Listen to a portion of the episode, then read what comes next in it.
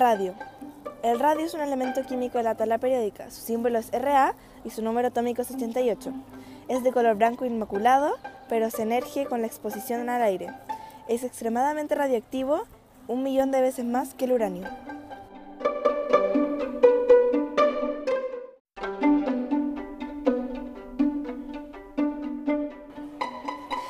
¿Sabías que el radio fue descubierto por Marie Curie y su nombre proviene del latín radius, que significa rayo?